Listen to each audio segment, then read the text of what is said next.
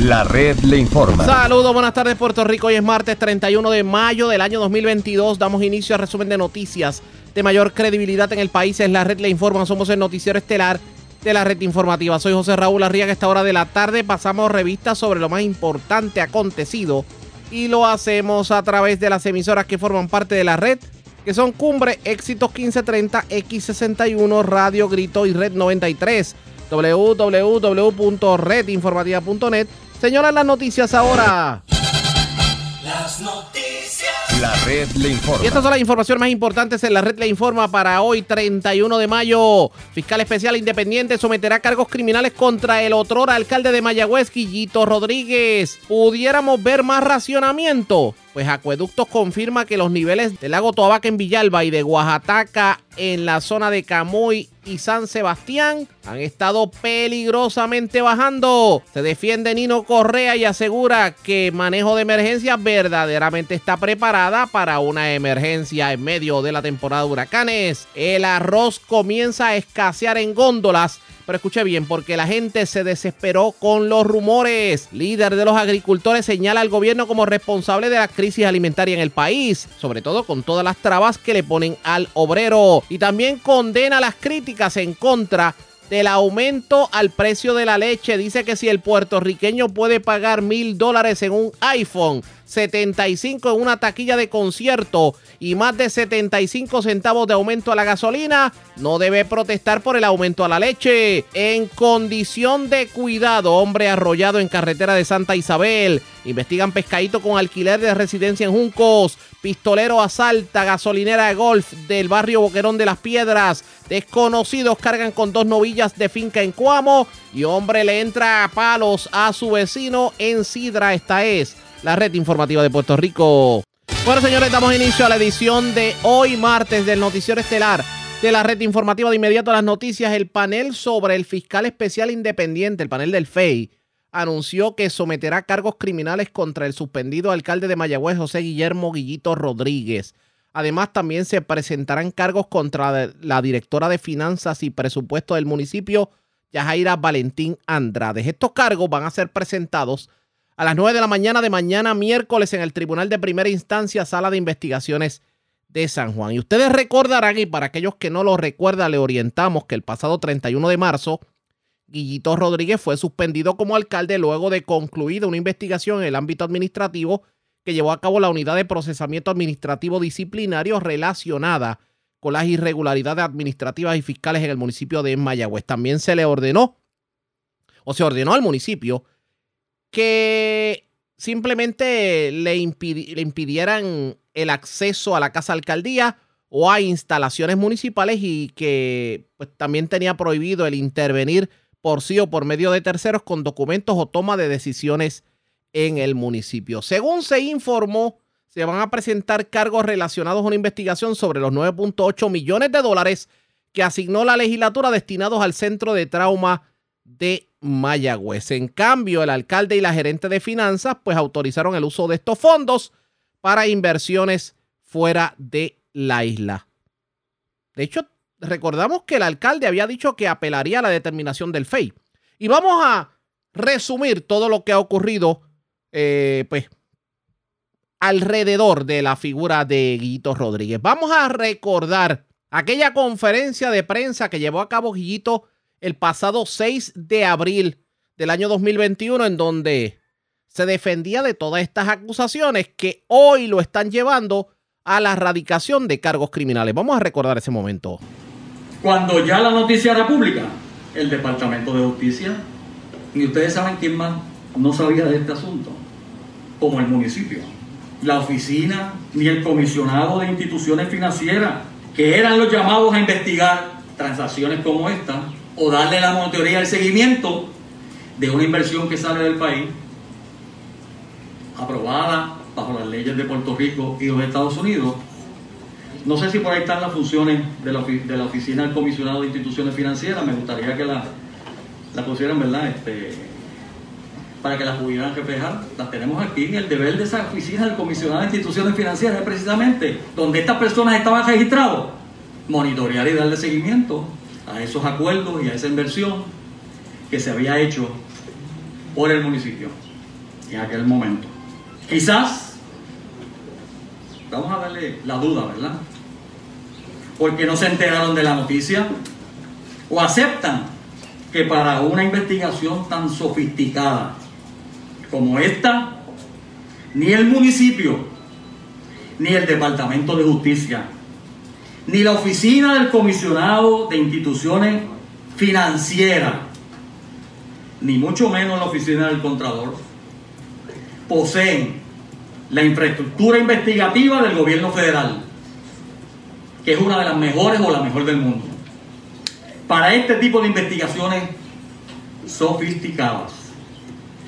Esa investigación de sobre dos años se hizo pública y concluyó e hizo señalamientos a siete ciudadanos que tendrán el derecho para defenderse de las mismas como establecen las dos constituciones que rigen al país.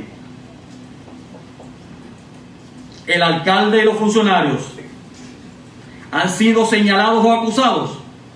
No.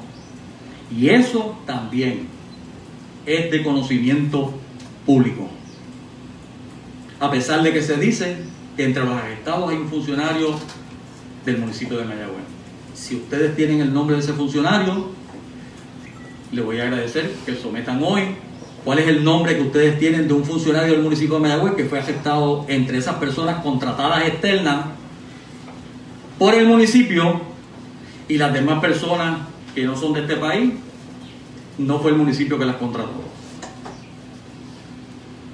Del cumplimiento de mi responsabilidad evidenciada durante todo ese proceso investigativo de dos años, un ejemplo de eso es la carta fechada el 26 de diciembre del 2018, dirigida al presidente de las compañías de inversiones que llegaron a esos acuerdos mediante una propuesta con el municipio. La evidencia que existe, que evaluó el gobierno de los Estados Unidos en sus agencias que han intervenido en este asunto, y que reza paso a paso en la demanda que el gobierno municipal radicó hace dos años en el Tribunal Superior de Mayagüez, pues ahí se va a reflejar no solamente todas las gestiones que previa a esta carta del 26 de diciembre del 2018, este asunto sale público el 4 de julio del 2019. Esta carta del alcalde es del 26 de diciembre del 2018. Lamentablemente, y especialmente aquí periodistas de muchos años en Mayagüez, no es la primera vez que Mayagüez ha tenido que enfrentar situaciones parecidas y que alteraron la opinión pública y llevaron preocupación a la gente de la ciudad de Mayagüez. Recuerdan la Corporación para el Desarrollo del Oeste y a la Contralor Iliana Colón Carlos en su informe que decía en aquel momento los mismos que están detrás de esta situación también, que aquel informe era un informe devastador, el informe M0134, publicado el 24 de abril este del, del 1991. En su intervención del 1991 al 92 en el gobierno municipal de Mayagüez. ¿Qué comenzó a raíz de ese informe en la ciudad de Mayagüez? Que el entonces representante independentista, David Noriega, comenzó junto con otras personas aquí de la ciudad, que algunos están todavía paleteando por ahí, lanzaron todo tipo de acusaciones contra aquel alcalde, contra su familia, contra las transacciones económicas. Se señalaba al hermano de la esposa del alcalde de que era el brazo económico del municipio de Mayagüez. Todas esas acusaciones, ¿ustedes saben en qué terminaron? En nada. No se les adicó un cargo a ningún funcionario del gobierno municipal de Mayagüez en aquel entonces, y mucho menos al alcalde de Mayagüez en aquel periodo por 23 años y medio. Esa es la verdad. Busquen ese recuento histórico ¿verdad? De estas cosas que después de este ciclo surgen nuevamente, ¿verdad? Con protagonistas distintos, pero convertido un asunto serio en una faena politiquera. Ya vimos ahorita la expresión del candidato del Partido Independentista a la alcaldía de Mayagüez. ¿Cuántas personas finalmente fueron procesadas? Como le dije, ninguna. Y mucho menos el exalcalde ni nadie de su familia. Y tienen que recordar también, en el periódico El Nuevo Día, del 20 de junio del 2013, en su primera plana a todo el país, decía, sacudida a poderoso alcalde. El resultado de esa devastadora primera plana quedó, como decía don Basilio Santiago, excontrador de Puerto Rico, en dos hallazgos inconsecuentes administrativos. Después de esa primera plana, del periódico El Nuevo Día. No importan las investigaciones que vengan por ahí. Lo único que solicito es que se mida con la misma vara a Mayagüez. Eso era lo que decía Guillito Rodríguez aproximadamente hace un año y un mes. Pero mañana se van a radicar cargos criminales por eso mismo que Guillito decía en ese entonces que era algo inconsecuente. Vamos a ver qué terminará ocurriendo en el tribunal. Vamos a analizar este tema. Pero antes, hacemos lo siguiente. Presentamos las condiciones del tiempo para hoy. Para hoy martes, el cielo se tornará mayormente soleado a través de la región durante el resto del día. Sin embargo, aguaceros en las tardes inducidos por efectos locales y diurnos y tronadas aisladas o dos pueden esperarse, sobre sectores del interior y oeste de Puerto Rico.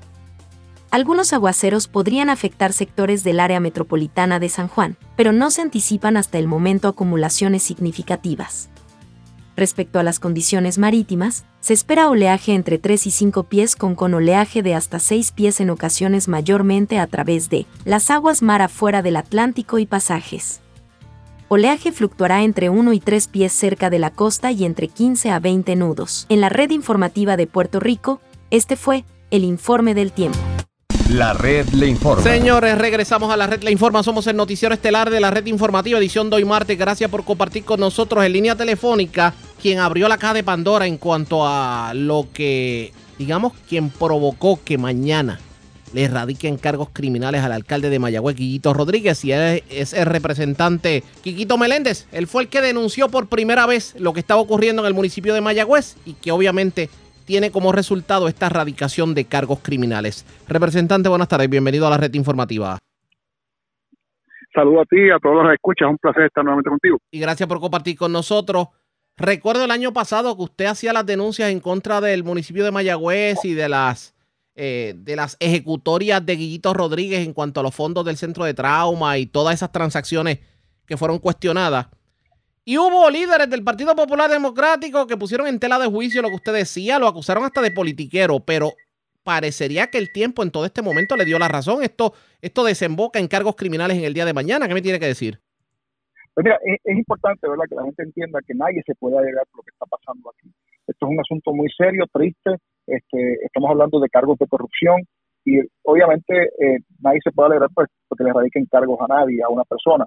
Pero sí es importante que los, funcionarios públicos entiendan de que si se hace, si cometen un delito y obviamente nos enteramos, vamos a hacer la acusación, vamos a hacer la denuncia, como hicimos en este caso. En este caso, en marzo 29 del año pasado, yo presenté la queja y la querella ante el Departamento de Justicia y el secretario Domingo Manueli rápidamente refirió el asunto de investigación a la Dirección de Integridad Pública, hizo el proceso correspondiente, se notificó al FEI, el FEI, eh, obviamente, le, concedió el término a justicia. Justicia investiga. Es una investigación amplísima con una cantidad sustancial de documentos.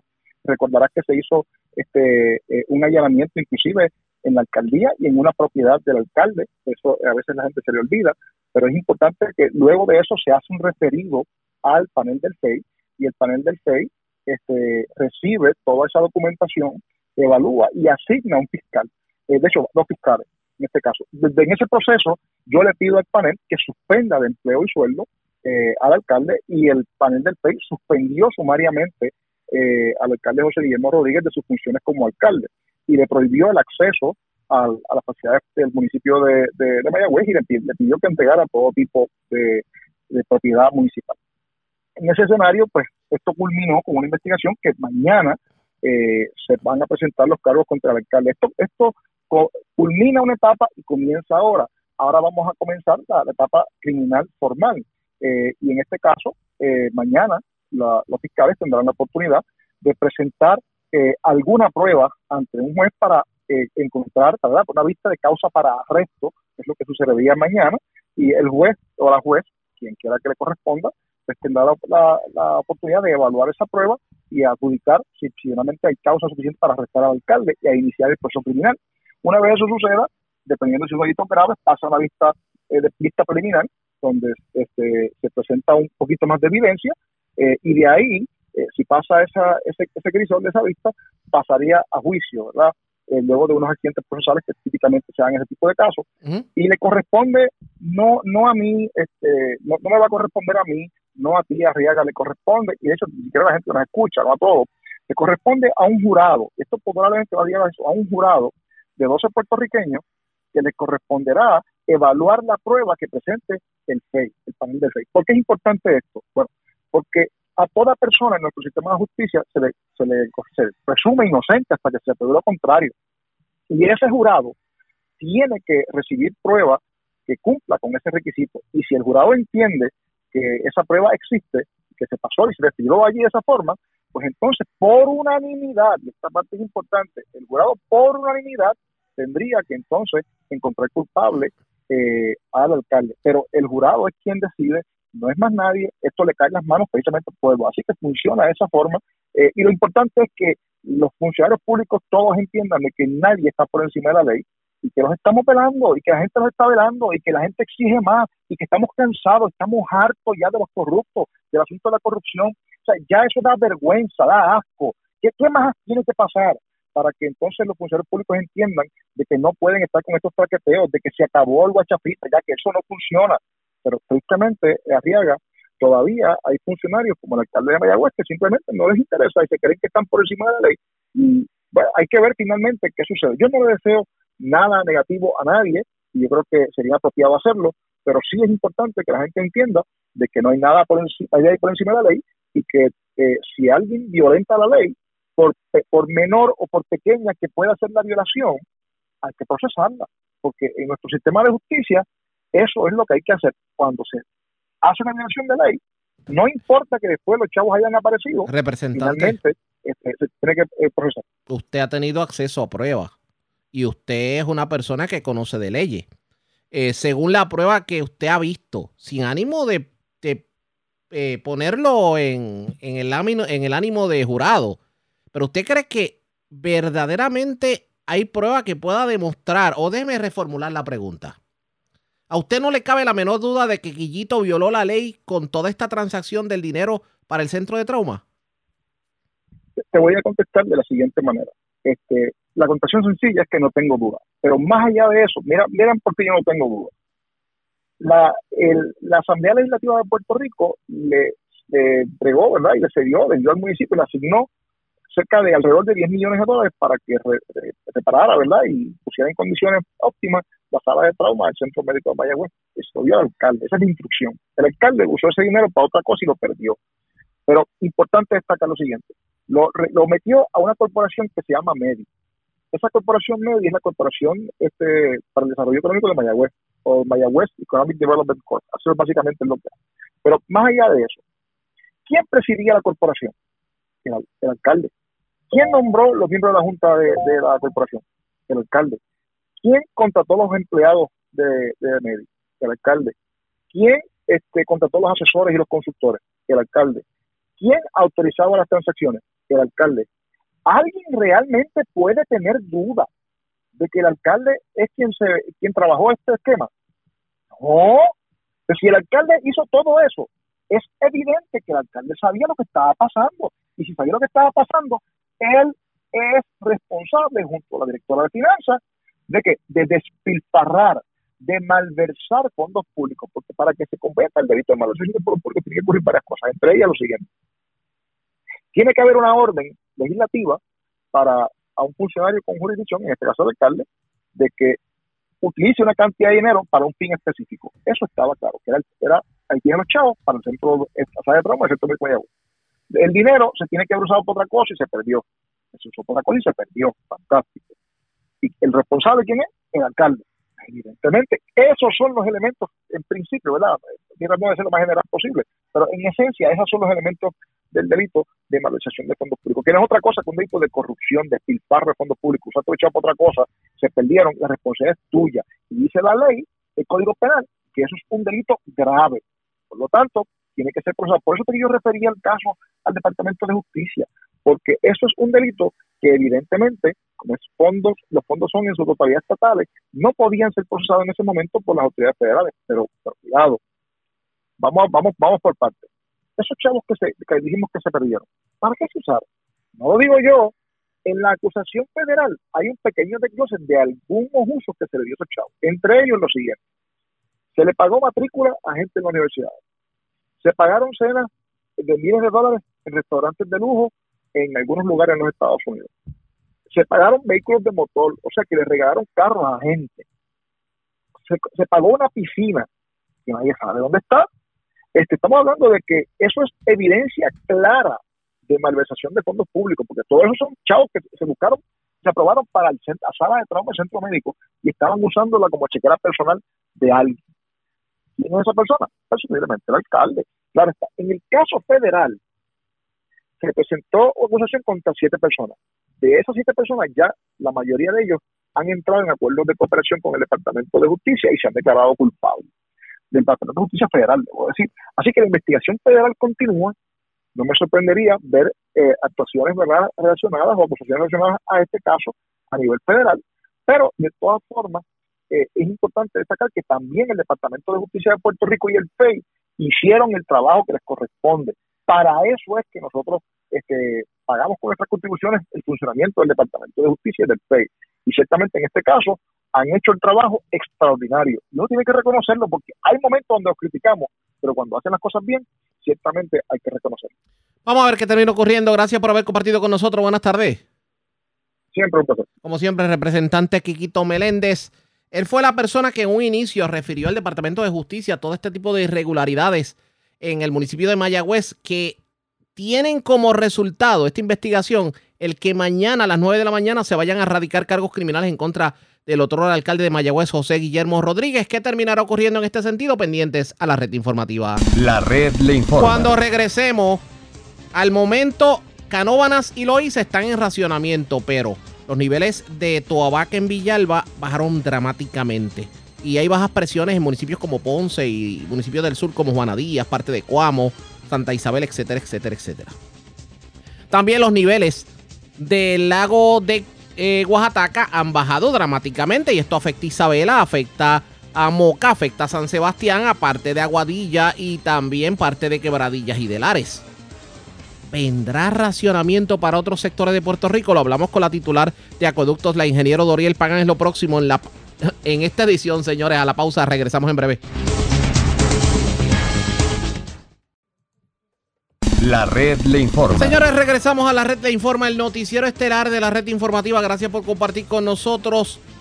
Desde la pasada semana, los municipios de Canóvanas y Loíza sufren interrupciones de 8 horas en el servicio de agua potable por la falta de lluvia en dos ríos que suplen a las plantas que le dan, digo, a, las plantas de agua que le dan el preciado líquido, como dice uno, a los residentes.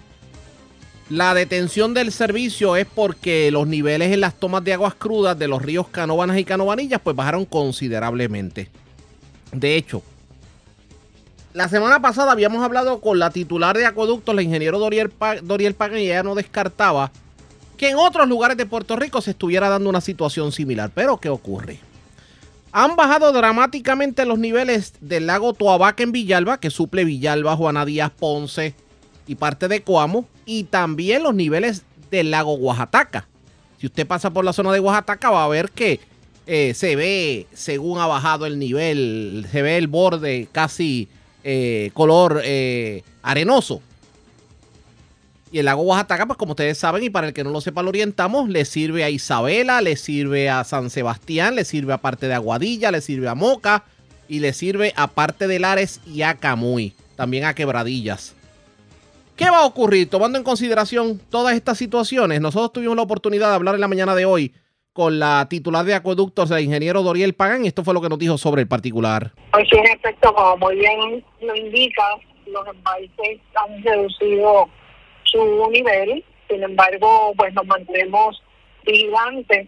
Al momento tenemos los principales embalses de la zona metropolitana en nivel de seguridad, eh, aunque han reducido nivel, pero todavía se mantienen en nivel de seguridad. En el caso de Toabaca, también se encuentra en proceso de reducir nivel, todos los días vemos una disminución, se encuentra en nivel de ajustes operacionales, de hecho, es el embalse que eh, más bajo nivel tiene en estos momentos eh, para esta temporada.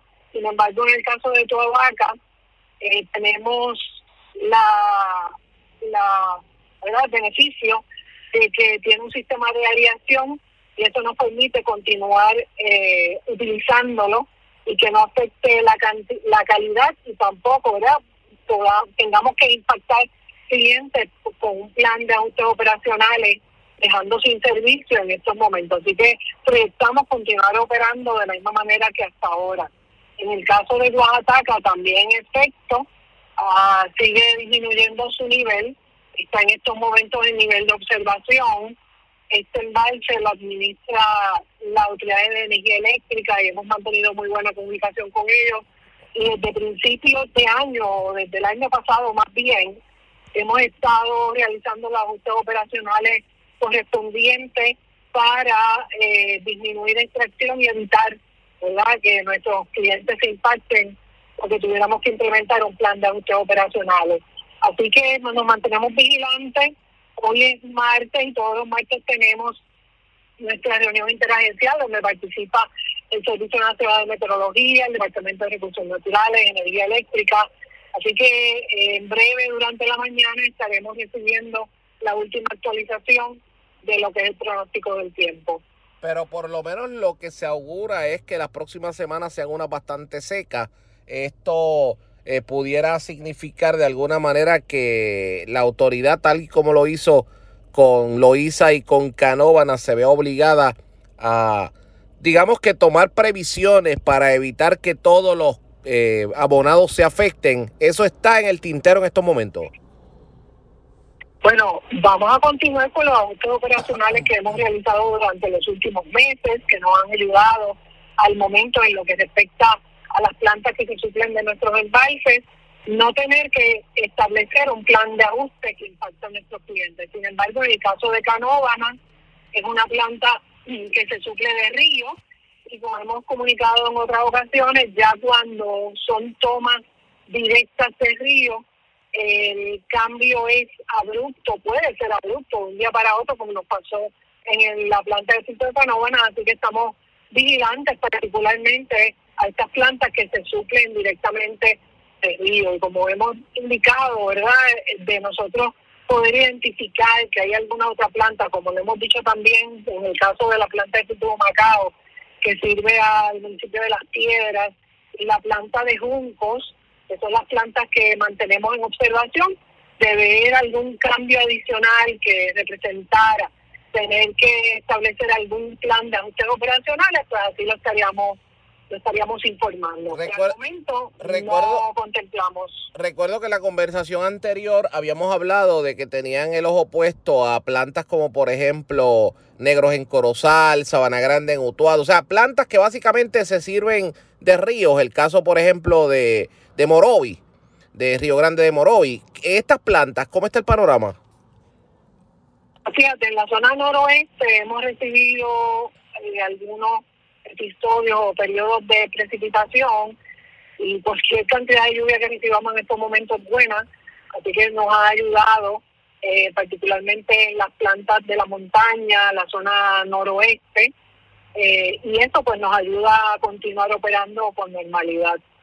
Eh, así que, pero, sin embargo, siempre digo que eh, nos mantenemos vigilantes porque son eh, periodos de precipitación bajos que nos ayudan a mantenernos en el día a día, eh, pero nos mantenemos vigilantes porque como te, te indiqué, cualquier cambio pues puede representar, ¿verdad?, que tuviéramos que estar eh, realizando algún ajuste, pero eso lo estaremos comunicando. Eh, no, no vamos a hacer ajustes, ¿verdad?, siempre y cuando así lo podamos hacer sin primero informarlo. ¿Y qué hay del sureste? ¿Cómo está Salinas, Santa Isabel, Cuamo, la zona de Patillas Arroyo en cuanto al agua se refiere? Bueno, al momento nos mantenemos igual, ¿verdad? Eh, como mencioné, por lo menos para la zona de Ponce, Coamo, Villalba, Juanadía, que se ciclan de los embalses de Cerrillo y Toabaca. Ahora mismo del embalse de Toabaca tenemos solamente una planta conectada ahí, que es la planta de Pito Toabaca, eh, eh, precisamente. Las otras tres plantas que normalmente tenemos conectadas a Toabaca, que son Ponce Nueva, Ponce Vieja y Coto Laurel, están conectadas en estos momentos del embalse de Cerrillo. Tenemos esa flexibilidad, esa redundancia en la zona sur de poder cambiar de embalse dependiendo el nivel que podamos tener en cada uno de ellos. Así que al momento no anticipamos que, que vaya a afectar el servicio en esta área. No, le, le, pregunto obviamente más al sureste, por ejemplo, los que se sirven de los de, de los pozos de Salinas, los que se sirven el lago de Patilla. continúa todo igual. Todo igual. Continuamos igual. Sí. La recomendación, obviamente, a las personas que sean prudentes en el uso del agua. Correcto. Eso fue lo que nos dijo en la mañana de hoy la ingeniero Doriel Pagán, la titular de Acueductos y Alcantarillados. El llamado es a la prudencia a la hora de utilizar el agua y de hecho no se descarta que la situación se pueda complicar en el transcurso de la semana. Aunque vimos y hemos estado viendo bastante lluvia en el centro y en el oeste en estos últimos días, lo cierto es que es algo, un patrón pasajero, según dice el Servicio Nacional de Meteorología, y es algo que pues no debe estar permanente ocurriendo. Además de que hay otras zonas de Puerto Rico que no están viendo la, la cantidad de lluvia que verdaderamente se necesita. Para que ustedes tengan una idea, en el informe del jueves pasado, podemos decir que se encontraban bajo, digamos, la clasificación de anormalmente seco, podemos decir que tres cuartas partes del país. En sequía moderada se encuentra el sur de Puerto Rico, municipios entre Ponce, Juanadía, Santa Isabel, Salinas, la parte este de Guayama, la parte este de Calley, la parte sur de Ibonito y la parte sur de Coamo. También eh, la parte este de Naguabo y todo Ceiba. También eh, vemos que en el área de Arecibo, hacia Utuado, hacia Atillo, estaríamos hablando parte de la cuenca del Río Grande de Arecibo.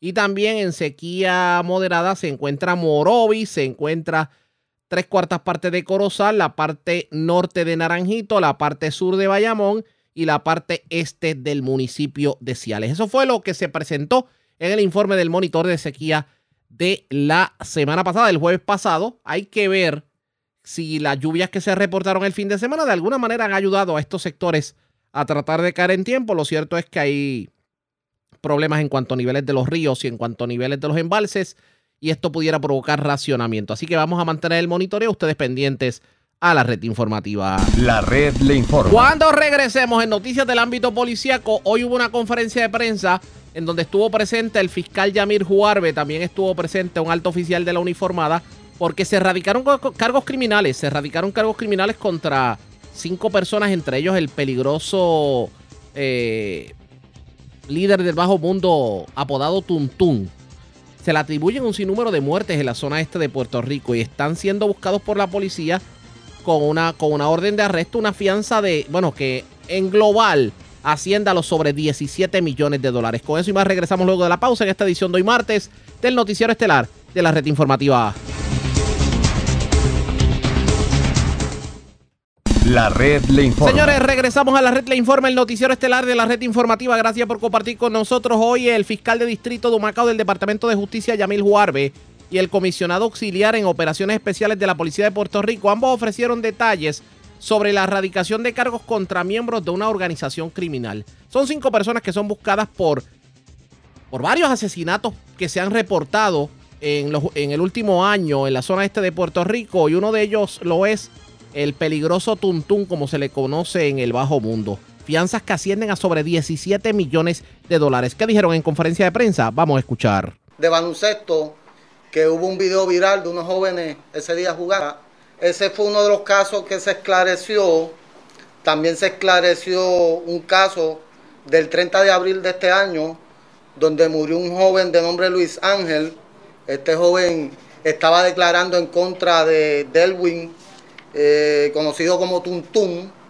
Eh, ese día, pues, eh, le dieron muerte a este joven y resultó herida a su pareja. Ese caso también fue esclarecido. Nosotros andamos en la búsqueda de la organización del señor Delwin Berríos Navarro, conocido como Tuntún.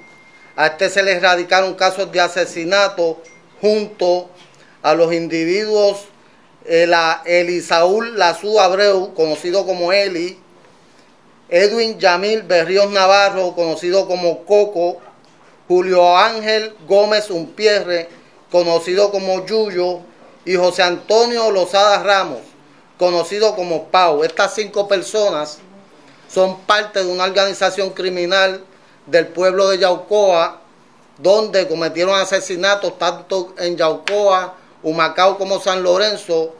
En este momento se les erradicaron dos casos de asesinato del pueblo de, de Yaucoa, en hechos ocurridos eh, en el mes de abril de este año y julio del año pasado. Una organización sumamente peligrosa. Le estamos eh, solicitando a la ciudadanía que de saber del paradero de estas cinco personas se comuniquen con la línea confidencial, totalmente confidencial, 343-2020. A nosotros nos urge arrestar a estas personas, ya que han mantenido esa área este lado al acecho, han cometido un sinnúmero de asesinatos, son unas personas organizadas, eh, han cometido asesinatos por contrato, son sumamente peligrosos. Nosotros necesitamos esta ocasión que la ciudadanía eh, colabore con nosotros. Repetimos, la información es confidencial, totalmente confidencial. Estas personas pueden estar en cualquier lugar, en, la, en cualquier comunidad. No, no debemos pensar que no van a estar en una de las comunidades. Nosotros sospechamos que deben estar en el área este, pero como están huyendo, pues pueden, pueden esconderse, esconderse en cualquiera de, de nuestras comunidades. Y para nosotros bien importante arrestar a estas personas. Así que los dejo con el fiscal Yamil Juárez, que tiene más detalles de la erradicación de los casos. armas, portación ilegal de armas, eh, portación ilegal de armas automáticas, eh, disparar y apuntar y también poner en riesgo la seguridad ciudadana. Como ustedes pudieron apreciar en ese video, estos individuos son sumamente peligrosos, sanguinarios. Estos delincuentes tienen la jurisdicción de Humacao eh, bajo asedio y necesitamos que la ciudadanía nos dé la mano confidencialmente a través de las líneas que acaba de decir el señor coronel, eh, porque estas personas no pueden estar en la, en la libre comunidad. Estas personas están repartiendo miedo y eh, haciendo tiroteos a mansalva en cualquier lugar. Son muy peligrosos. Este señor Tuntún tiene una fianza de 4 millones de dólares. Eh, el resto están entre los 3.6 y 2.4 millones de dólares. Necesitamos verdaderamente que usted, que me está viendo, del paso al frente, llame por teléfono, nos dé la información y que podamos capturar a estos delincuentes que tienen a la gente bajo asedio, con miedo. Pero le quiero, preguntar, porque está, mencionó que el último asesinato eh, que ocurrió el 30 de abril, me parece, eh, mataron eh, este muchacho que aparentemente estaba declarando contra Tuntún. Esta, per- esta persona era víctima de una tentativa de asesinato y ciertamente por ser víctima estaba, iba a testificar en un caso en contra de Tuntum. ¿Tuntum está acusado en ese caso? Es- era el acusado de ese caso. Posteriormente, al quedarnos sin testigo, en ese caso, pues ciertamente el caso fue desestimado. Pues nos, nos quedamos sin pruebas. Pero una vez más, eh, con un trabajo arduo de la Policía de Puerto Rico en conjunto con la Fiscalía de Humacao, pudimos darle duro a esto, perder unas cuantas noches, pero aquí estamos con el resultado y queremos que la gente nos dé la mano. eh, porque esto no es una lucha simplemente de la policía y el Departamento de Justicia. Nos toca a todos poner de nuestra parte. Queremos un país eh, libre donde la gente pueda salir a las calles a disfrutar, como ustedes vieron en ese video, que puedan nuestros hijos ir a los parques, a las canchas a jugar sin miedo de que están estos delincuentes en la calle repartiendo tiros a mansalva, matándose, matándose ellos y matando gente inocente. Eh, ¿Algunos de ellos tienen expediente delictivo? Todos ellos tenían expediente criminal eh, previo. eh, son personas, como le digo, ex- en extremo peligrosas, sanguinarias. No le importa llevarse tres o cuatro inocentes mientras ellos den con la tarjeta que están buscando. ¿Qué edades tienen? ¿Entre qué edades más o menos? Son personas jóvenes, no, no Ellos deben... están, ellos están entre los 25 y 30 años de edad. ¿Y son residentes de esa...? Yabucoa. Son de Yaucoa, una Pero- organización que se dedica al narcotráfico como tal y le da muerte a sus competidores y hay algunas muertes que están bajo investigación que ellos cobraron dinero por, por matar a estas personas. ¿Este testigo había solicitado algún tipo de protección eh, del Estado? Mire, eh, con respecto a eso, tengo que contestarle. El Departamento de Justicia y la Policía tiene múltiples programas y ayudas para proteger a los testigos. En el caso de este caballero, él rechazó todas las ayudas que, y, ¿verdad? y la protección tanto de la policía como del Departamento de Justicia. Así que, pues, obviamente se expuso eh, por rechazar esas ayudas, se expuso y, y lamentablemente perdió la vida. Eso es voluntario, ¿verdad? Este, cuando ofrecemos la protección a estas personas, pues, pues una decisión voluntaria de ellos, si, si la aceptan o no la aceptan. Al momento la, la investigación apunta que continúan en el área este. Esta organización continúa escondiéndose en esa área. Nosotros sospechamos que se están moviendo, ¿verdad? En el área este, eh, les, le- le recordamos a las personas que ocultar a estos fugitivos co- es un delito grave, que pu- pudieran ser procesados si establecemos que las personas lo están ocultando. Para aclarar otra cosa, el tijera eh, que muere asesinado llegó a ser parte de esa organización, fue parte de esa organización y, y luego se viraron contra él o él nunca fue, fue- en estos momentos. Eh, al momento de, de los hechos era, era, era parte de otra organización. Correcto. Recuerde que la mayoría de estas muertes eh, son por el control de los puntos de droga o por contrato, ¿verdad? Que una persona paga para que maten. De hecho, hay un sinnúmero de casos que todavía están bajo investigación, que están próximos a esclarecerse en contra de estas personas. Uno puede hacer la inferencia razonable que la muerte de este muchacho de tijera fue porque estaba declarando en contra de Tuntum, pero más allá de esa inferencia, Tijera no No, Ya no te aclaro que el caso de. Tijera, no, no. Caso Luis Ángel. ¿Nos pueden hacer un breve resumen de lo que ustedes están informándole hoy a la ciudadanía y lo que están exhortando? Sí, como habíamos dicho anteriormente, nosotros durante el pasado año y principio de este año tuvimos una serie de asesinatos en el área este, específicamente el, el pueblo de Yaucoa, y de esos asesinatos, dos fueron esclarecidos el jueves y pesan cinco órdenes de arresto en contra de cinco individuos sumamente peligrosos que están ahora mismo fugitivos y los estamos buscando. ¿Nos pueden decir los nombres de las personas que están fugitivas? Claro que sí. Eh, Delwin Berríos Navarro, conocido en el bajo mundo como Tuntum. Eh, Elisaúl Lazú Abreu, CP Eli. Edwin Yamil Berríos Navarro, CP Coco. Julio A. Gómez Umpierre, CP Yuyo. Y José Antonio Lozada Ramos, CD Pau. El Tuntum es el líder de esta organización. Ellos son los responsables de la balacera ocurrida a las afueras de un, eh, una cancha de baloncesto hace un tiempo atrás y que resultó con personas muertas. Correcto, ahí murió eh, Tijera, eh, Juan R. Aponte Figueroa, eso fue el 3 de julio, eh, fue a la afuera de una cancha donde unos jóvenes estaban en un partido de baloncesto, fue un video viral que todo el país vio, ese caso fue esclarecido y estas cinco personas fueron los autores principales de esa muerte. Se presumen armados se presumen armados, sumamente peligrosos, no podemos eh, confiar en ellos y lo que le pedimos a la ciudadanía que cualquier información confidencial 343-2020, cualquier información que nos llamen y cooperen con nosotros. También nos han dejado saber de que una de las personas que estaba cooperando en la investigación contra Kuntuntun falleció porque fue asesinado. Él fue víctima de una tentativa de asesinato. Luis Ángel, eso fue el 30 de abril. A este señor se le había ofrecido protección. Eh, eso es voluntario, ¿verdad? Él no quiso la protección y estas personas terminaron este, dándole muerte. ¿Qué más ahora entonces estaría procediendo con lo que viene siendo la investigación? Si el fiscal nos puede decir algo al respecto. Bueno, lo, lo que procede es que podamos capturar a estas personas, que la gente ayuda a la, a la policía a la captura de estos delincuentes para llevarlos ante la justicia. Bueno, ¿Cuáles son las fianzas que tienen ahora mismo? Bueno, las fianzas ascienden a 17.5 millones de forma global. Es el líder o cabecilla, Tuntún, tiene una fianza de 4 millones de dólares. Hay tres que tienen fianzas ascendentes a 3.6 y uno con 2.4 millones. Así ¿Hay, que ¿Hay alguna falta que sea federal? hasta el momento no. Es una investigación completamente estatal, un esfuerzo en conjunto de la Policía de Puerto Rico con la Fiscalía de Humacao. Expresiones del fiscal Yamil Juarbe también estuvo en la conferencia de prensa.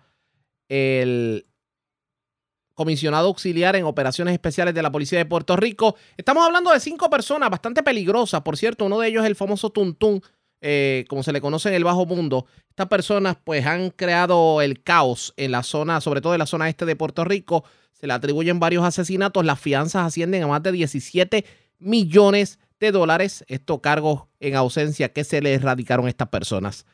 La policía logrará capturarlos. Eso está por verse pendientes a la red informativa. La red le informa. Vamos a hacer una pausa, identificamos nuestra cadena de emisoras en todo Puerto Rico y regresamos con más en la segunda hora de programación aquí en el Noticiero Estelar de la red informativa. La red le informa. Señores, iniciamos nuestra segunda hora de programación. El resumen de noticias de mayor credibilidad en el país es la red le informa. Somos el Noticiero Estelar de la red informativa edición de hoy martes 31 de mayo. Vamos a continuar pasando revistas sobre lo más importante acontecido y como siempre a través de las emisoras que forman parte de la red, que son Cumbre, Éxitos 1530, X61, Radio Grito y Red 93, www.redinformativa.net. Señores, las noticias ahora. Las noticias. La red le informa. Y estas son las informaciones más importantes en la red le informa para hoy 31 de mayo. Fiscal especial independiente someterá cargos criminales contra el otrora alcalde de Mayagüez, Guillito Rodríguez. ¿Pudiéramos ver más racionamiento? Pues Acueductos confirma que los niveles del lago Toabaca en Villalba y de Oaxaca en la zona de Camuy y San Sebastián han estado peligrosamente bajando. Se defiende Nino Correa y asegura que manejo de emergencia verdaderamente está preparada para una emergencia en medio de la temporada de huracanes. El arroz comienza a escasear en góndolas pero escuche bien, porque la gente se desesperó con los rumores. Líder de los agricultores señala al gobierno como responsable de la crisis alimentaria en el país, sobre todo con todas las trabas que le ponen al obrero. Y también condena las críticas en contra del aumento al precio de la leche. Dice que si el puertorriqueño puede pagar mil dólares en un iPhone, 75 en una taquilla de concierto y más de 75 centavos de aumento a la gasolina, no debe protestar por el aumento a la leche. En condición de cuidado, hombre arrollado en carretera de Santa Isabel. Investigan pescadito con alquiler de residencia en Juncos. Pistolero asalta gasolinera de golf del barrio Boquerón de las Piedras. Desconocidos cargan con dos novillas de finca en Cuamo. Y hombre le entra a palos a su vecino en Sidra. Esta es la red informativa de Puerto Rico. Señores, damos inicio a la segunda hora de programación en el noticiero estelar de la red informativa de inmediato a las noticias. Mañana comienza la temporada de huracanes y ayer hablábamos con uno de los que fuera jefe de manejo de emergencia, quien calificaba como disparate el que el centro de operaciones de emergencia estuviera en la calle en medio de eventos y el que no se, digamos, no se centralizara la ayuda en algún momento. Y pues denunciaban que manejo de emergencias en muchas de las regiones estaban sus facilidades casi inoperantes, hasta inclusive facilidades sin planta eléctrica. Hoy reaccionó el titular de manejo de emergencias, Nino Correa, y verdaderamente estamos preparados para afrontar una temporada de huracanes como la que se ha augurado, que va a ser bastante intensa y que da inicio en el día de mañana, entre comillas oficialmente, porque por ahí anda ya el huracán Ágata por allá por México. En entrevista con Denis Pérez, esto fue lo que dijo el actual titular de manejo de emergencias, Nino Correa. Mira, pues te puedo decir que hemos eh, logrado desarrollar diferentes planes en relación a cómo vamos a atender una situación eh, de una emergencia en esta temporada. Eh, que vuelven por quinto año consecutivo, Denise, y comentan que va a ser extremadamente activa. no se trata de tan solo el gobierno, nosotros hemos hecho varios talleres, los hemos compartido con los 78 municipios, con sus alcaldes, sus oficinas municipales, el andamiaje completo del gobierno en varios talleres junto con el grupo de trabajo del gobernador, eh, dentro de lo que hemos hecho y vamos a seguir haciendo esto en conjunto con FEMA. Eh, hemos estado mano a mano en este proceso y precisamente el Servicio Nacional de Meteorología, pues dentro de lo que tenemos, ¿verdad? Y con todas las dificultades que hemos vivido, estamos en ese proceso. Entendemos que eh, donde estamos vamos a responder totalmente distinto a lo que pasó en los eventos del paso del huracán María. Eh, siempre he dicho, Denise, este, tú no puedes eh, sentarte y esperar, ¿verdad? Que las cosas pasen, eh, sino que tenemos que tomar en consideración lo que ha sido nuestra vivencia, lo que hemos tenido que atender con tanta dificultad, con tantos retos que cada dependencia del gobierno tiene todavía al día de hoy. pues nosotros hemos creado este, estos tipos de talleres para que en conjunto con FEMA, pues estemos lo más cercano posible y obviamente preparado a cualquier respuesta. Yo te puedo garantizar, Denise, que con el grupo de trabajo que hay y los planes que hemos tenido donde hemos ido a la comunidad a prepararlo, porque e, en relación a la preparación a esto, Denise, es una preparación de todos, no es del gobierno nada más. Claro. Aquí como individuo, como familia, el plan familiar, todo el mundo debe de prepararse para esta temporada y estar bien atento a ustedes, los medios, eh, eh, con la información que nosotros vamos a estar emitiendo una vez nos las entregue el Servicio Nacional de Meteorología. Y créeme, hemos avanzado muchísimo dentro de la comunidad. Hemos visto cómo la misma comunidad eh, se ha preparado también, e, ese ímpetu que tienen de participar de diferentes talleres que hemos tenido eh, aquí a nivel del gobierno, lo que son las agencias que eh, son responsables de reaccionar.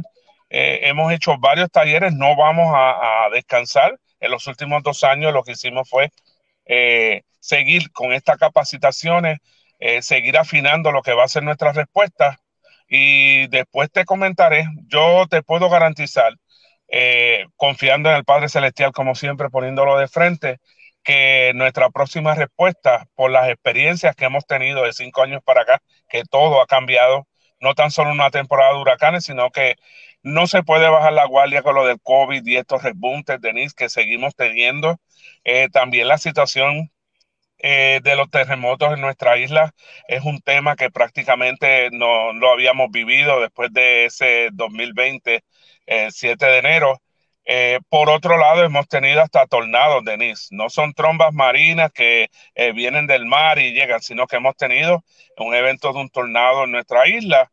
Eh, también granizo y otras lluvias repentinas que hacían más de 30 años que no habíamos vivido, como pasó el, el 6 de febrero de este año.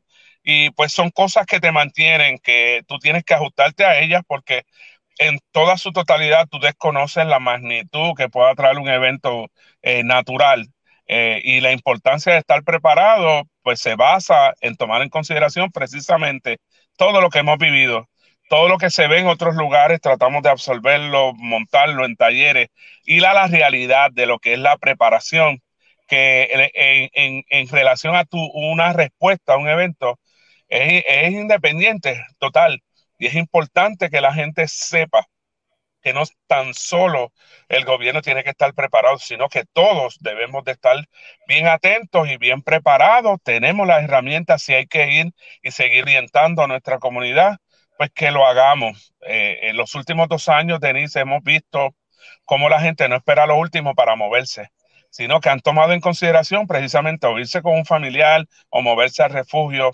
Eh, hemos visto eso y, y, eso lo importante de esto es que eh, no entremos en la confianza de que estos eventos no, no vayan a suceder. Y eso es lo que hace la diferencia en estar preparado. Yo creo que ya nosotros deberíamos, ¿verdad? Tener, nosotros tenemos como puertorriqueños un doctorado ya en, en, en, fenómenos atmosféricos, lo que no tenemos es un doctorado en preparación. Y la realidad es. y la realidad es, Nino, que tú puedes estar preparado en manejo de emergencia, puedes estar preparado, eh, pero yo soy de las que piensa que, eh, la, que como el COVID casi, como el COVID casi, todas estas situaciones son eh, una que, que, se manejan a nivel individual y a nivel de, de responsabilidad eh, personal, familiar sí. y de verdad, pero hay no mucha gente. Eh, todavía en Puerto Rico hay gente que no puede comprar un generador, por ejemplo, eh, que no tiene para poner unas placas, porque ahora lo, la moda son las placas, perfecto, no todo el mundo tiene sí. para las uh -huh. placas. Y la gente, la preocupación en Puerto Rico casi siempre se fundamenta realmente en la ausencia de luz. El, con lo claro. demás más o menos se puede manejar. Claro, mira, Denis, y, y, es bien importante lo que tú dices, pues te sigo, es, es, la realidad, mira, cuando tú crees que tú en, tu total, en su totalidad tú estás preparado, tú puedes estar cometiendo el error más grande uh -huh. en descansar que lo que tienes o que lo que vayas a hacer sea lo correcto. Y, y eh, yo en este, eh, me han preguntado, como tú comentas en muchas ocasiones, eh, y obviamente tú tienes que coger las vivencias, lo que tú hayas pasado, tomándolo en consideración para estar alerta. Eh, cuando tú descansas en que ya estás preparado, puede que tú cometas un error y lo hemos visto cuando se atienden situaciones de emergencia. Estamos hablando de cuánta gente se ha expuesto porque piensan que estaban preparados. Cuando vamos al World Trade Center, ¿qué sucedió? Cuando vamos al tsunami en Japón, ¿qué sucedió? O sea, todo lo que ellos esperaban sobrepasó la naturaleza o las situaciones donde un evento causado por el hombre, como fue lo del World Trade Center, la gente descansó en que estábamos preparados y ¿qué pasó? Se pusieron al peligro. Tú no te puedes detener en pensar eh, que ya estás ready, que ya siempre va a haber algo que hacer y siempre debes de estar alerta en relación a, yo siempre he dicho en las orientaciones a veces que doy, que tú recibes un aspecto teórico en la vida, en la escuela, en la universidad, eh, recibes hasta prácticas, ejercicios que se hacen, se realizan para tú estar lo más cercano a lo que pueda ser una situación. Pero cuando tú tiendes una situación real, todo cambia todo, si, si, tú te vas pensando nada más en ese aspecto teórico o en la práctica que realizaste, es probable que estés en peligro o que pongas a alguien en peligro. O sea, ese, ese, ese sentido de, de mantenerte eh, vivo es importante, donde se reflejan cuando tú atiendes emergencia, eh, puedes caer en este tipo de situación donde te pongas nervioso y aunque sepas cómo reaccionar, eh, la, los mismos nervios provocan que tú te, te, descontroles. La calma es algo que hay que practicar. Eh, el plan familiar, el plan de trabajo, cómo voy a hacer, qué voy a hacer si vivo en un área que es inundable. No esperar a lo último para entonces moverte. O sea, hay una toma de decisiones que tú debes de considerar antes de responder o reaccionar a cualquier tipo de evento y es lo que hemos hecho de parte de la Oficina de Seguridad Pública, el señor Alexis Torres, este servidor, hemos creado precisamente un taller que vaya dirigido a atender todas las situaciones, no tan solo del gobierno, porque esto, vuelvo y repito, es preparación que es individual. Y obviamente tenemos las herramientas, como tú bien comentas también, el identificar personas que no puedan, eh, porque no, no tienen cómo prepararse en unas, un, unas cosas que son necesarias, es importante que se tome en consideración, que sepamos de ellos también. Yo me di cuenta en el paso del huracán María que en ocasiones se preguntaba si verdaderamente ya la ayuda le había llegado a todo el mundo y qué pasó. Atendimos un sinnúmero de situaciones donde familiares, personas que viven eh, más adentro, en campo y en varios lugares donde tú en los municipios tienes barrios, tienes sectores de esos sectores salen eh, caminos, salen veredas, eh, pero es probable que de esa vereda sale otro camino más que viven los García, los Pérez, los Hernández, y estas son personas eh, ancianas o personas encamadas o personas con necesidades especiales. Esto hay que identificarlo, que ellos sepan que estamos para ellos, que si hay que moverlos con tiempo, lo hagamos, que por otro lado, si estas personas van a mantenerse en el lugar donde viven, pues que ellos sepan porque no todo el mundo cuando se establecen lugares para distribuir alimentos, ayuda o lo que sea necesario, no todo el mundo tiene la capacidad de bajar, Denis, y esto lo vimos. Pues entonces hay que garantizar el que sepamos cuánta gente vive, en dónde vive y que de la misma manera ellos sepan que estamos pendientes a ellos, que vamos a ir a darle la mano, que si hay que moverlos con tiempo, lo hagamos y que la situación que pase, antes se mencionaba mucho de eh, hay que preservar la vida y la propiedad. La propiedad, olvídate, aquí lo más importante es que nos mantengamos vivos. Y aquí hay que reconocer algo que es bien importante, no sacándole provecho porque tenemos un conocimiento de algo otro. Aquí lo más importante es servir, ayudar al prójimo, que es a lo que estamos llamados. No se trata de ser un servidor público y eso es lo que mucha gente no entiende y por eso tanta crítica que no aporta ni ayuda a nada, Denise. A mí, nosotros nos preocupa, eh, obviamente, el que una persona que al día de hoy tiene unas condiciones que caen dos gotas de agua y se asustan, Denise, porque piensan que María va a volver, que se mueve el suelo. Nosotros no estamos acostumbrados a que el suelo se nos mueva todavía.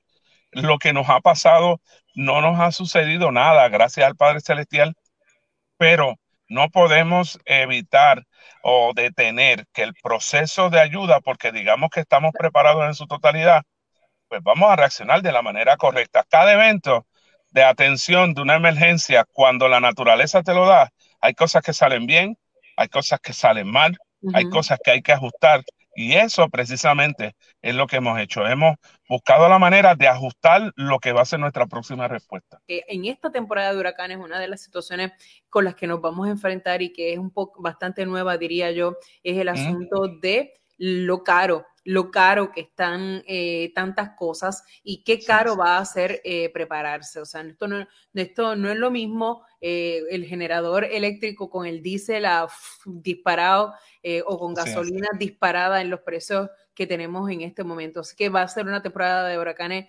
diferente, eh, pero nada, yo eh, confío en tu palabra de que estamos preparados. Vamos para adelante. Eh, y vamos a estar muy pendientes. Sabes que aquí en el push de la mañana siempre estamos disponibles y dispuestos a recibirte para que nos des actualizaciones en cualquier momento. Muchas gracias por estar gracias. con nosotros y muchas gracias por tu servicio. Gracias a ti, Denise, y le pido a la ciudadanía la calma, Denise, la calma. Mantengan la calma, bien pendiente a los medios noticiosos y lo que emitamos nosotros como dependencia del gobierno. Es importante porque me preocupa muchísimo esa situación, ese aspecto psicológico que nos afecta directamente dependiendo de cómo estamos recibiendo un mensaje.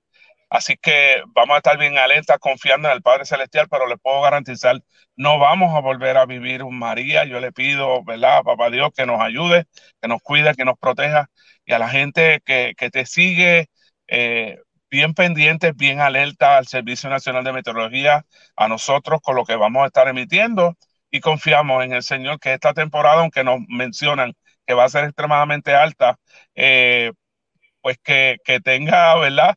La, la, línea como pasó el año pasado, que muchos de estos eventos eh, que comentaron sí pasaron, pero gracias al Padre Celestial ninguno nos afectó eh, directamente como María, pero sirvió de mucho aprendizaje en ejercicios reales, eh, donde tuvimos que hacerlos, activarlos para que reaccionáramos y funcionó, resultó, lo pudimos observar y confiamos en el Señor que este año no sea la diferencia, así que confiamos en el Padre Celestial que lo que tenemos vamos a responder, vamos a reaccionar y lo vamos a hacer bien.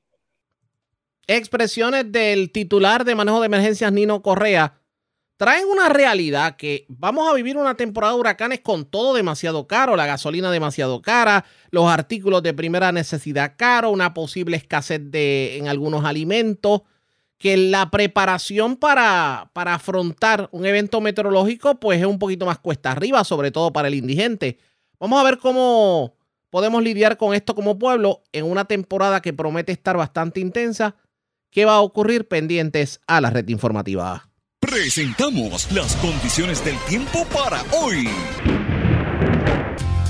Para hoy martes, el cielo se tornará mayormente soleado a través de la región durante el resto del día. Sin embargo, aguaceros en las tardes inducidos por efectos locales y diurnos y tronadas aisladas o dos pueden esperarse, sobre sectores del interior y oeste de Puerto Rico.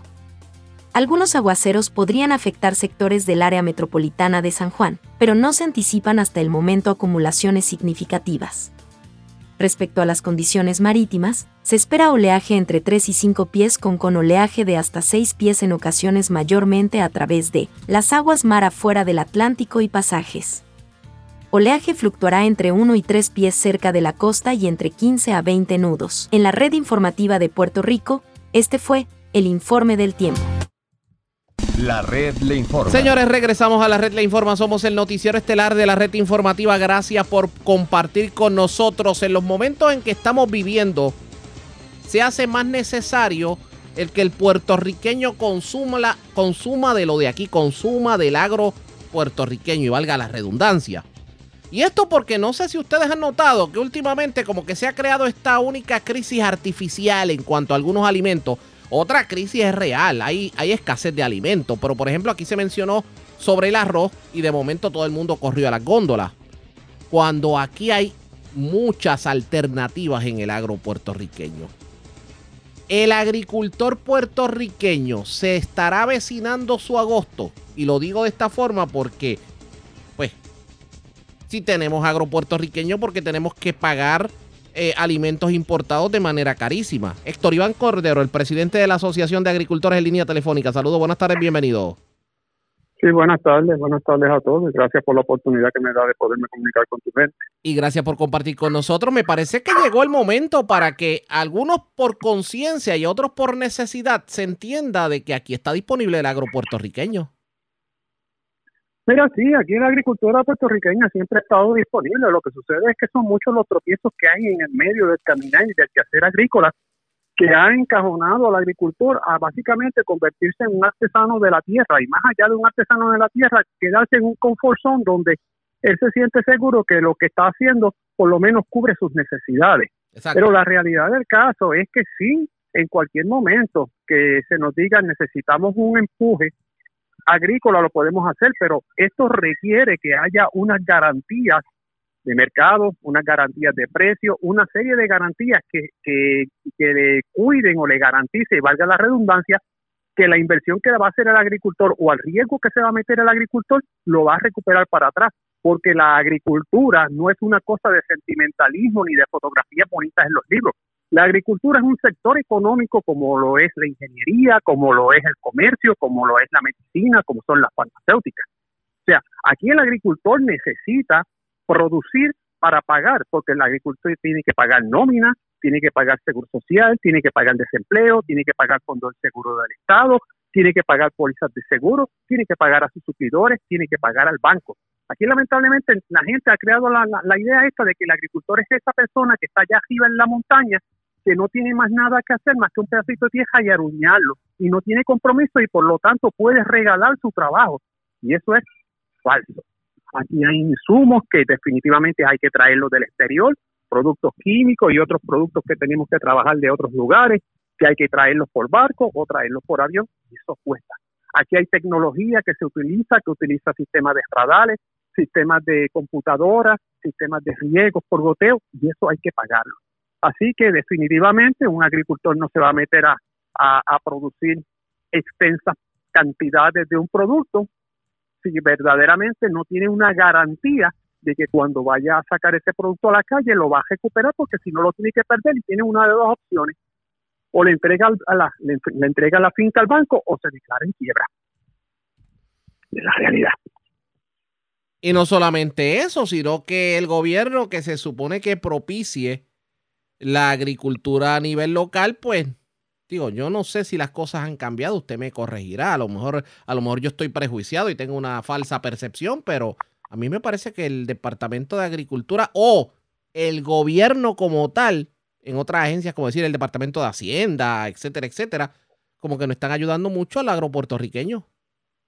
Mira, aquí el problema que existe por parte del gobierno es que el gobierno se ha metido en muchas ocasiones a hacer lo que no tiene que hacer. Por en el pasado aquí se había metido, en el pasado tú tienes el problema de que el gobierno se había metido a proyectos agrícolas que no tenían ni pie ni cabeza, donde se votaban millones de dólares y al fin de cuentas no se solucionaba nada. ¿Por qué? Porque eran proyectos que eran para la política y la grada. No me diga que el arroz, Cojamos de, el caso- el arroz de laja. el, ajo- eh, el arroz de laja. El arroz de laja, eso fue un proyecto que no tenía ni pies ni cabeza. Igual que la caña que se sembró en Coloso, aquello no tenía pies ni cabeza. Entre los dos se tiene que haber ido entre 25 a 30 millones de dólares fácil. Mira, si el gobierno quiere ayudar al agricultor, tiene que entrar a las dos F, facilitador y fiscalizador. Facilitador es que, que ayude al gobierno, al, agricultor a que todas las permisologías, acelerar todo lo que sea este trámites gubernamentales que se agilicen. Tú sabes lo que es que para un permiso único tú te puedes tardar un año, porque hay veces que entre una dependencia u otra, la comunicación intergubernamental no sirve. Hay veces que tú sometes un papel en una agencia como el CRIM y se puede tardar nueve meses a que te, te contesten la exención contributiva de eso. Y entonces tú estás completamente detenido porque estás esperando por ese papel que tiene que venir de aquella agencia para llevarlo de la agencia A a la agencia B, para que la agencia B emita un papel para llevárselo a la agencia C. Entonces, eso, eso, eso, eso no es facilitar el trabajo, eso es complicarle la vida a- a- al agricultor y al empresario puertorriqueño. Fiscalizador, pues mira, tiene que estar ojo al pillo, es como el árbitro, velando de que se estén haciendo las cosas como Dios manda, que no se estén violando leyes de, de mercadeo, que no se estén haciendo eh, chanchullos por debajo de la mesa. Así que esa es la función del gobierno, fiscalizador y facilitador. El desarrollo eh, empresarial en el sistema capitalista, déjaselos a las empresas privadas. Si se quiere sembrar arroz, fantástico. No lo hagas tu gobierno, que lo haga la empresa privada. Ya el gobierno ha demostrado que es incapaz de manejar un monopolio y que quiebra los monopolios. Ejemplo, energía eléctrica, acueductos, sistemas de transportación, sistemas de comunicación. Todos esos monopolios el gobierno los ha quebrado. Así que el gobierno no te metas a, hacer el trabajo que tiene que hacer la empresa privada. Si la empresa privada invierte y quiebra, el dinero privado no es el dinero del pueblo. Ese mismo, que ese mismo error, perdone que le interrumpa, pero ese mismo error se cometió con la PICU. Pues claro, porque en un momento dado, si sabes que tú tienes la capacidad solamente y el mercado para dos empresas, ¿para qué te vas a meter a meter una tercera? Y se ha cometido en un montón de negocios eh, agrícolas. Mira, aquí se sembraba piña. El mejor jugo de piña del mundo se producía en Puerto Rico de la variedad española roja. Es lo único que queda la marca porque la compró una empresa del sur y está empacando jugos de jugo concentrado de Tailandia y de otras partes del mundo.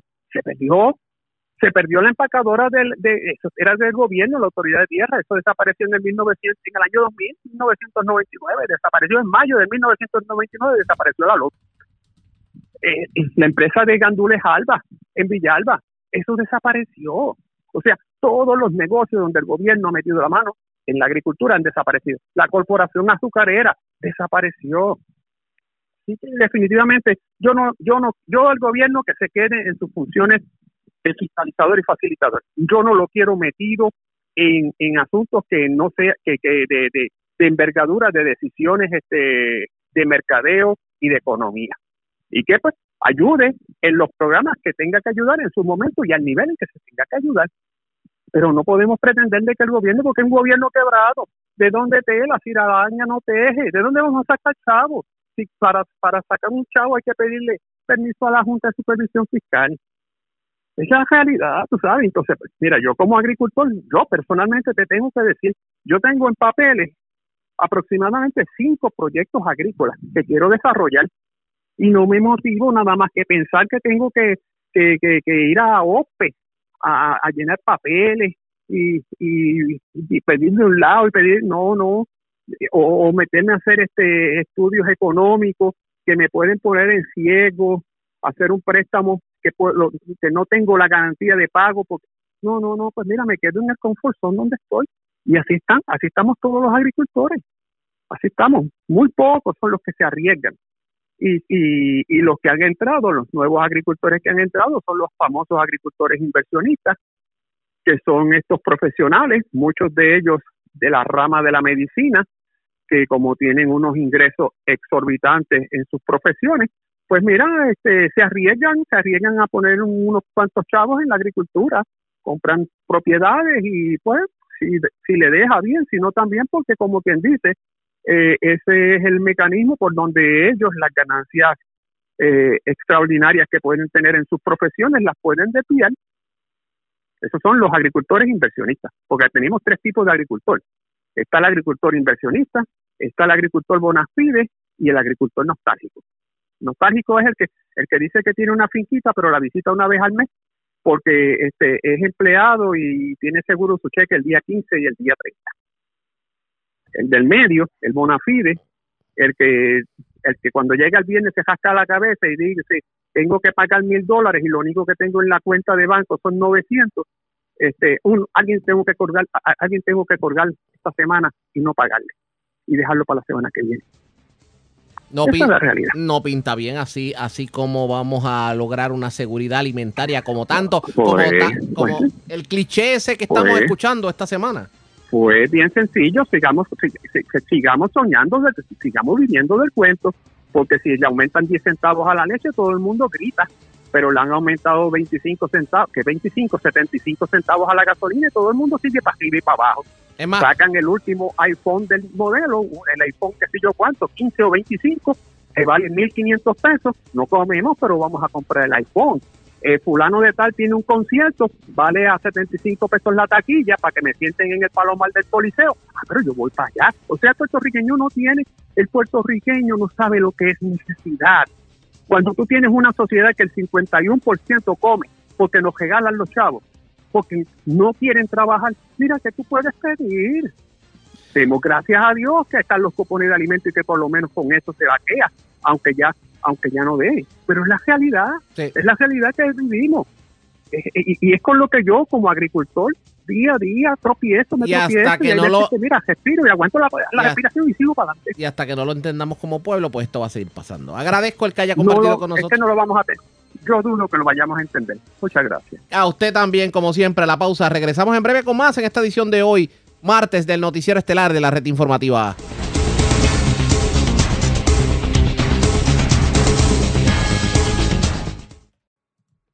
La red le informa. Señores, regresamos a la red le informa. Somos el noticiero estelar de la red informativa edición de hoy martes. Gracias por compartir con nosotros. Vamos a más noticias del ámbito policíaco. Voy al oeste de Puerto Rico porque en condición delicada se encuentra un hombre que fue arrollado. Esto en la carretera 348 en Ballester en San Germán. Aparentemente eh, lo impactó un vehículo que se fue a la huida. La información la tiene Manuel Cruz, oficial de prensa de la policía en Mayagüez. Saludos, buenas tardes. Saludos, buenas tardes. Correcto, un accidente de carácter grave con peatón Gitan Ron fue reportado en horas de la noche de ayer, hecho ocurrido en la carretera 348 del sector Ballester, esto en el municipio de San Germán.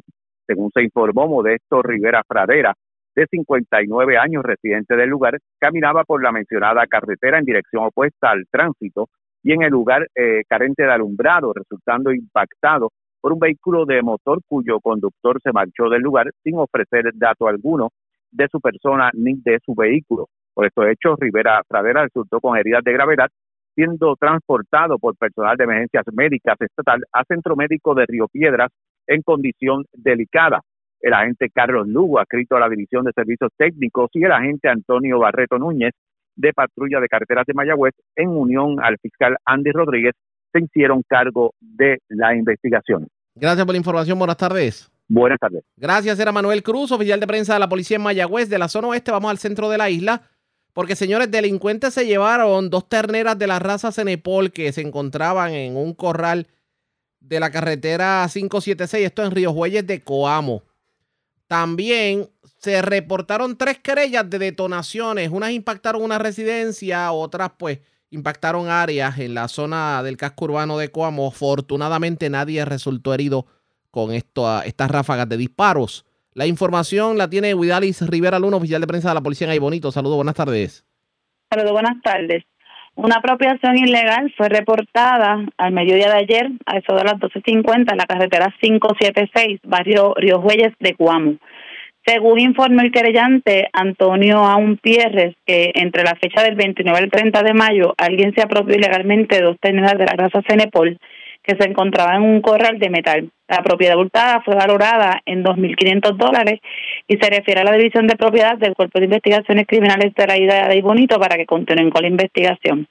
A su vez, el Distrito Policiaco de Coamo, al negociado de la Policía de Puerto Rico, investigan varios incidentes de detonaciones ocurridas en la madrugada de ayer en la carretera 557 Barrio Pasto, carretera 14, sector Niágara, en el pueblo de Cuamo. Según se informó mediante llamadas anónimas al distrito de Cuamo, de que un vehículo, alguien realizó varios disparos en, en las direcciones antes descritas, nadie resultó herido por estos hechos, una residencia resultó con daños por impacto de bala y agentes de servicios técnicos del Cuerpo de Investigaciones Criminales llegaron a la escena y ocuparon varios casquillos de calibre .40.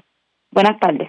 Y buenas tardes para usted también. Gracias, era Guidalis Rivera Luna, oficial de prensa de la Policía en Bonito de la zona central. Vamos a la zona centro-oriental de Puerto Rico, porque, señores, estafaron a una persona en Juncos, aparentemente con la renta de una residencia. Él dio un dinero porque le iban a rentar una residencia y resultó ser un pescadito.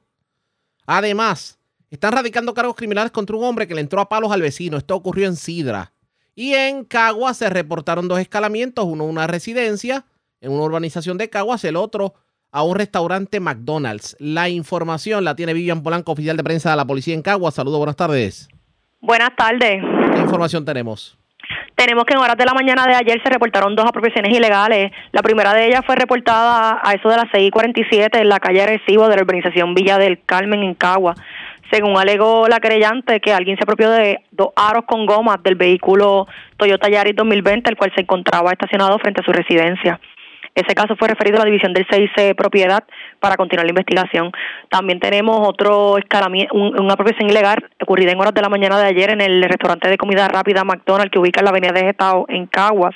Allí alegó el creyente que alguien rompió la cerradura de un vagón de la compañía To Go Store que se encontraba estacionado en el área del estacionamiento apropiándose de una máquina de lavado a presión marca Ryobi, dos envases de diésel y gasolina y un taladro Rigid. La propiedad hurtada fue valorada en 880 dólares. Por otra parte, tenemos que en horas de la tarde de ayer se reportó una querella de timo en el kilómetro 1.4 de la carretera 198 del barrio Ceiba Sur en Juncos. Según alegó el, el, querellante que a través de internet encontró el alquiler de una residencia y se comunicó al teléfono, por el teléfono con el supuesto arrendatario Posteriormente, este realizó el envío a través de la aplicación PayPal de 617 dólares para el seguro de daño de la propiedad y 1.132 dólares correspondiente a la mensualidad y a la fianza de la misma. Luego de haber pagado el dinero, este pasó por la residencia donde se encontraba un hombre cual indicó ser el dueño de la misma y también le indicó que nunca había puesto la casa en alquiler, resultando ser toda una estafa. Agentes adscritos a la División de Propiedad del 6 de Cagua continúan con esta investigación. Y por último, tenemos que en horas de la tarde de ayer se arrestó un hombre por agresión. Hechos ocurridos en la carretera 1 del sector La Loma, del barrio Batriz en Sidra. En el lugar se arrestó a Anthony Reyes, de 34 años y reciente del lugar, por este agredir con un palo de madera en la cabeza a su vecino en varias ocasiones. Este le causó heridas abiertas, por lo que el perjudicado tuvo que ser transportado del Hospital Menonita de Cagua para recibir atención médica y se encuentra en condición estable. El agente, el agente Anthony Mercado, adscrito a la División de Agresiones, se encuentra consultando este caso con la Fiscalía de Cagua para la erradicación de cargos correspondientes. Gracias por la información. Buenas tardes. Buenas tardes. Gracias, era Vivian Polanco, oficial de prensa de la policía en Caguas, de la zona centro-oriental. Vamos a la zona noreste de Puerto Rico. Señores, porque erradicaron cargos criminales contra el joven cantante de música urbana Josuel, eh, aparentemente por violencia de género. Dicen que llegó a la casa de su expareja. Bueno, por lo menos la casa, eh, la, su expareja llegó a recoger una pertenencia y allá se formó la segunda del noveno, como dicen por ahí. La información la tiene Daniel Fuentes, oficial de prensa de la policía en Fajardo. Saludos, buenas tardes. Saludos, buenas tardes agentes aquí del Cuerpo de Investigaciones Criminales Área Fajardo del negociado de la Policía de Puerto Rico informaron sobre la erradicación de cargos criminales por Ley 54 de violencia de género contra Juan Calderón Aponte, conocido por Josuel, de 21 años de edad, residente en Carolina. Los hechos se remontan al pasado sábado 28 de mayo de corriente año en Río Grande, donde alega la víctima que su expareja llegó a la residencia a recoger unas pertenencias y le profirió eh, palabras OS e insultos También para la fecha del 17 de mayo de 2022 informó la perjudicada que fue agredida por Calderón Aponte. Este caso pues, fue llevado ante la presencia de la juez Heisha Marrero, quien luego de escuchar la prueba determinó causa para arresto, fiando una fianza de 45 mil dólares, la cual prestó con un fiador privado. El agente Alfredo Merino del 6C Área Fajardo estuvo a cargo de la investigación. Esto es todo lo que tenemos hasta el momento. Buenas tardes. Y buenas tardes para usted también. Gracias, era Daniel Fuentes, oficial de prensa de la policía en Fajardo. Del noreste vamos al este de Puerto Rico porque delincuentes asaltaron una estación de gasolina en Las Piedras. También en Las Piedras fueron arrestadas dos personas. A estas se les ocupó dinero y drogas. Y en Humacao se reportó un escalamiento. Eh, en el caso de este escalamiento, pues se llevaron un gato hidráulico, baterías de vehículos. Esto fue un concesionario de autos en la Nicanor Vázquez, en la zona urbana de Humacao. Marcos Rivera, oficial de prensa de la policía en el este con detalles. Saludos, buenas tardes. Sí, buenas tardes. Un de la madrugada de hoy, 21 de mayo de este año, en hecho ocurrido en el garaje golf, ubicado en la carretera 31 del barrio Boquerón, en Las Piedras. Según el informe preliminar, manifestó que quien es del lugar que un individuo entró al local. Una vez allí, la, eh, el asaltante, mediante intimidación y portando un arma de fuego, le pidió el dinero producto de la cuenta del día, a lo que el, a lo el creyente accedió y hasta el momento se desconoce la cantidad monetaria hurtada. Agentes del negociado de la policía escrito a la división de robo del CIC de Macao, supervisado por el por el teniente Víctor Osorio se dieron cargo de la investigación de estos hechos. Y por otro lado tenemos que en horas de la mañana de ayer lunes, el agente Santiago Águila del negociado de la policía de Puerto Rico, adscrito a la división de patrulla carretera de Humacao, arrestó por violar sustancia y de armas como resultado de esta intervención vehicular por infracción a la ley 22 de tránsito esto fue en hecho ocurrido en la carretera 30, kilómetro 18.5, jurisdicción de la piedra. Según firmó a los detenidos se le ocupó un revólver marca Taurus, calibre 28, municiones, sustancias y pastillas controladas. Y además se le ocupó carta para verse la duda eh, de, de vehículo. Este caso fue consultado con el fiscal de turno en el día de ayer para la canción de los cargos correspondientes. Además, un escalamiento fue reportado en el día de ayer lunes en hechos ocurridos en el concesionario de autos Hyundai ubicado en la avenida Nicanor Vázquez en la zona urbana de Humacao. Según información preliminar, manifestó el querellante que alguien forzó la reja de la parte posterior del lugar, logrando acceso al interior del taller de mecánica, donde se apropió de un gato hidráulico, una aspiradora y una batería de un vehículo Hyundai Brio. Las propiedades hurtadas fueron valoradas en 607 dólares y la gente, y la gente Mabel Lozada, el negociador de la policía adscrita al distrito de Macao, investigó de forma preliminar estos hechos. Gracias por la información. Buenas tardes. Buenas tardes. Era Marcos Rivera, oficial de prensa de la policía en la zona de Humacao. En otras noticias, el gobernador Pedro Pierluisi partió esta mañana a Washington, D.C. Y usted se preguntará a qué viaja el gobernador esta vez. Pues sepa usted que según la oficina de prensa de la Fortaleza, Pierluisi se va a reunir con el secretario de Seguridad Nacional Alejandro Mayorkas y con el subsecretario del Departamento del Interior Tommy Bondró. También con la secretaria de Energía Jennifer Granholm y el administrador de la Agencia de Protección Ambiental EPA Michael Regan. También la secretaria del Departamento de la Vivienda Federal Marcia Foch. Se espera que el gobernador regrese el próximo jueves por lo que el secretario de Justicia, Domingo Emanueli, se mantendrá hasta entonces como el gobernador interino. La red le A la pausa, regresamos a la parte final del noticiero estelar de la red informativa. La red le informa. Bueno, señores, regresamos esta vez a la parte final del noticiero estelar de la red informativa de Puerto Rico, cómo está Estados Unidos, cómo está el mundo a esta hora de la tarde.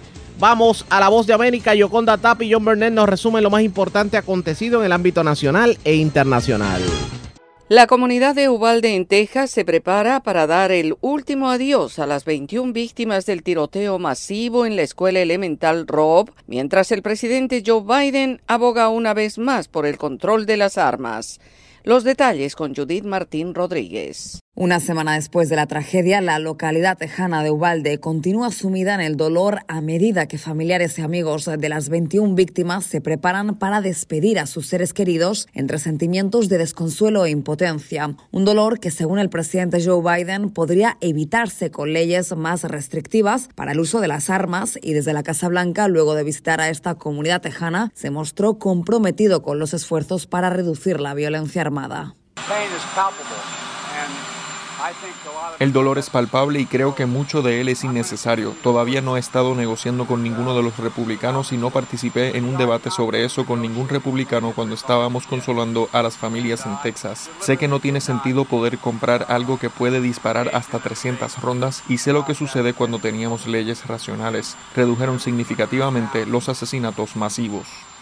El mandatario estadounidense recalcó que la presencia de armas de alto calibre no tiene una base racional, ni siquiera en términos de autodefensa o caza. Sin embargo, reconoció no tener la potestad para cambiar este panorama y es que las modificaciones más relevantes deberán ser autorizadas por el Congreso. Una realidad que obstaculiza la toma de medidas inmediatas en un momento en el que la política estadounidense está profundamente dividida en este asunto. Mientras tanto, la esperanza recae en un grupo bipartidista de legisladores que negocia un marco básico sobre cómo avanzar y espera encontrar puntos en común que permitan formar un proyecto de ley. Judith Martín Rodríguez, Voz de América.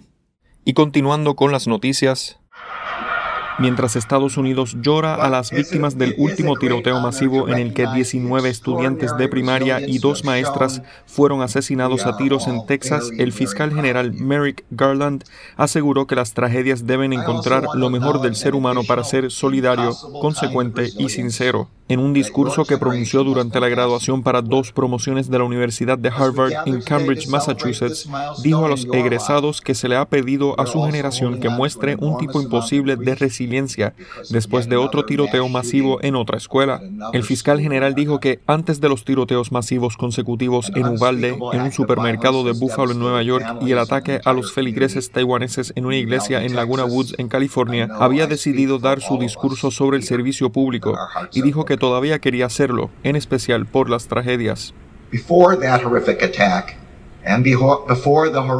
Y todavía quiero hablar sobre el servicio público hoy, porque estas tragedias solo subrayan cuán urgente es realmente el llamado al servicio público para su generación. Una promesa que hice cuando vine por primera vez a Harvard. Dijo, Garland, graduado de la Universidad de Harvard y de la Facultad de Derecho de Harvard, y que luego sirvió en la Junta de Supervisores de esta prestigiosa universidad, fue el orador principal en la ceremonia de graduación para las clases de 2020 y 2021, cuyas ceremonias en persona fueron aplazadas durante la pandemia. La Universidad de Harvard realizó sus primeros ejercicios de graduación en persona desde 2019, y los nuevos billonarios en el mundo creados por la pandemia del COVID-19 provocan, según un informe internacional, un aumento en la desigualdad mundial Héctor Contreras informa. Mientras la élite empresarial mundial se reunía en el centro turístico montañoso suizo de Davos en el Foro Económico Mundial, la organización internacional Oxfam afirma tener motivos para celebrar. Un análisis realizado por la organización benéfica muestra que la riqueza de los 2.668 multimillonarios del mundo ha aumentado en 3.780 millones de dólares desde 2020 y Max Lawson, responsable de políticas de desigualdad de Oxfam Internacional, destaca. En primer lugar, aumentaron principalmente por los miles de millones de dólares que los países ricos invirtieron en la economía en respuesta al COVID-19. Así que eso fue lo primero, y eso hizo subir los precios de los activos, y ahora estamos viendo este aumento realmente fuerte, además de las fortunas de los multimillonarios de alimentos y energía a medida que ven cómo se disparan las ganancias en esos sectores debido al aumento de los precios. Según Oxfam, se han creado 573 nuevos multimillonarios desde 2020 y los 10 hombres más ricos del mundo ahora poseen más riqueza que el 40% más pobre de la humanidad, o sea, 3.100 millones de personas. A medida que los ricos se han vuelto más ricos, los últimos dos años han visto los pobres empobrecerse, con décadas de progreso contra la pobreza ahora en riesgo, según Mark Lawson. Una crisis de desigualdad, una crisis de hambre inducida por el clima en todo el mundo, y encima suben los precios de los alimentos y los problemas del COVID-19. Todo eso junto y tenemos más que una tormenta perfecta. Héctor Contreras, Voz de América, Washington. El gobierno de Nicaragua aseguró que no tiene ningún interés en participar en la Cumbre de las Américas y que no da ninguna importancia a no ser invitado al encuentro regional. Nos informa Dariano Caña desde Managua. El presidente de Nicaragua, Daniel Ortega, reiteró su posición frente a Estados Unidos, que es el anfitrión de la Cumbre de las Américas que se realiza la próxima semana en Los Ángeles, California, y en su más reciente discurso afirmó que no le interesa participar en esa reunión continental luego de que el gobierno del presidente Joe Biden anunció que los países antidemocráticos en referencia a Nicaragua, Venezuela y Cuba no serían invitados. Yo le digo desde aquí al Yankee, olvídense, no nos interesa estar en esa cumbre, no nos interesa. Ir a esa cumbre es ir a llenarse, sí, es ir a llenarse. Ya sabemos de qué. Las declaraciones del presidente se dieron tras semanas que países como México, Chile y Bolivia expresaran sus opiniones a favor de la no exclusión de estas naciones de la cumbre, donde se espera que la discusión se centre en la migración, las cadenas de suministros y la construcción del futuro en la región. El 2 de mayo, la presidencia pro tempore de la Comunidad de Estados Latinoamericanos latinoamericanos y caribeños CELAT que ejerce Argentina en 2022 también pidió evitar exclusiones en la Cumbre de las Américas. El analista político Agustín Jarquín Anaya comparte esta opinión y dijo a La Voz de América que la participación de delegados de estos gobiernos podría abrir las puertas para posibles diálogos que lleven a la libertad de los presos políticos. Que yo sinceramente creo que debieran de asistir todos ahí, porque es una instancia donde se se fomente el diálogo, el tema de la democracia. Sin embargo, el analista político Enrique Sáenz explicó que una invitación al presidente Daniel Ortega arruinaría los esfuerzos internacionales por señalar la ilegitimidad de su gobierno. Significaría echar en un pozo, echar por la borda todas esas declaraciones, todas esas resoluciones que han arrinconado a Ortega. En tanto, el presidente Daniel Ortega instó a los gobiernos latinoamericanos y caribeños a hacerse respetar y fortalecer la comunidad de estados latinoamericanos y caribeños CELAT, que considera se ha constituido como un punto de encuentro de América Latina y el Caribe. Daliana Ocaña, Post de América, Nicaragua. Las expectativas del Salvador en la novena cumbre de las Américas estarán cifradas en la capacidad de propuestas y diálogo, según expertos en política exterior y medio ambiente. Neri Mabel Reyes tiene el reporte. El Salvador puede esperar mucho de la novena cumbre de las Américas que se realiza en junio en la ciudad de Los Ángeles, California, pero todo dependerá del marco de propuestas para el diálogo en temas como la sostenibilidad, desarrollo equitativo y las repercusiones por la pandemia de COVID-19 que en el país profundizaron la pobreza. Las opiniones corresponden a especialistas en política exterior y medio ambiente. Carlos Castaneda, ex canciller de El Salvador entre 2018 y 2019, expresa que es imperioso que en el conclave no haya exclusiones porque el origen de las cumbres de las Américas está fundamentado en el consenso. Y en ese sentido no se le puede quitar la importancia que han tenido las cumbres y esta que está para realizarse todavía más importante. ¿Por qué más importante? Porque la agenda regional, la agenda hemisférica, la agenda por país se vuelve más compleja. Las diferencias en el modelo económico o en el sistema político, según Castaneda, no deben significar un obstáculo para la participación de las naciones. Por su parte, Miguel Araujo, especialista en medio ambiente y director de la Fundación Ecológica de El Salvador Salvanatura, dice que El Salvador es el país más densamente poblado del continente, con una alta vulnerabilidad ambiental y por su posición geográfica en Centroamérica está muy expuesto a variables climáticas y dice que desde esta organización tienen sugerencias para la presentación que hará el Salvador. Aprovechar la última ventana que nos da la ciencia para devolverle la viabilidad a El Salvador, a Centroamérica y al planeta de aquí al 2030. ¿Cómo? Cambiando de paradigma, adoptando el paradigma del desarrollo regenerativo.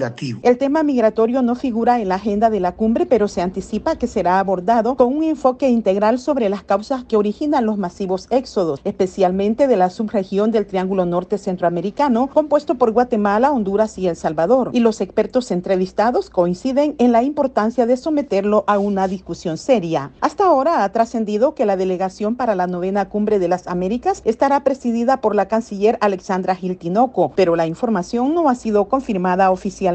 Neri Mabel Reyes, Voz de América, El Salvador. Mientras tanto, Los Ángeles, en California, está lista para recibir la novena cumbre de las Américas y miembros de la diáspora latinoamericana en la ciudad anfitriona contribuyeron a definir la agenda del encuentro de líderes de la región. Los detalles con Verónica Villafañe. Previo a la Cumbre de las Américas, Ricardo Zúñiga, el enviado especial del Triángulo Norte, se reunió con representantes de la diáspora latinoamericana en Los Ángeles. En un video producido por el Departamento de Estado, explicó el motivo. Para oír directamente de ellos lo que está afectando la vida de ellos y de sus familiares en los países de las Américas. Y eso es precisamente porque queremos que esta cumbre sea una cumbre enfocada en los intereses de personas a través de la región. Migración, educación y cómo fomentar mejores oportunidades fueron algunos de los temas que se tocaron con los líderes de organizaciones comunitarias. La primera organización que visita. Cielo, Comunidades Indígenas en Liderazgo, fue una de ellas.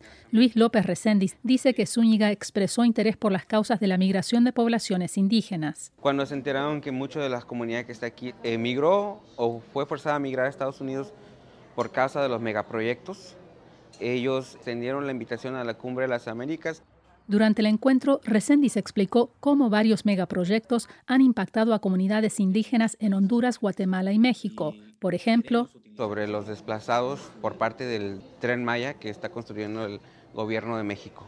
Participar en la cumbre les permitirá hacer reclamos y expresar sus necesidades sin intermediarios, dice Odilia Romero, directora ejecutiva de Cielo. Tenemos que estar en esa cumbre porque nadie puede hablar por nosotros más que nosotros. Cada uno de nosotros tenemos una diferente historia de desplazamiento. Verónica Villafañe, Voz de América, Los Ángeles. La red le informa. Señores, enganchamos los guantes. Regresamos mañana a la hora acostumbrada cuando nuevamente a través de Cumbre de Éxitos 1530 de X61 de Radio Grito y de Red 93, que son las emisoras que forman parte de la red informativa. Le vamos a llevar a ustedes resumen de noticias de mayor credibilidad en el país. Hasta entonces, que la pasen bien.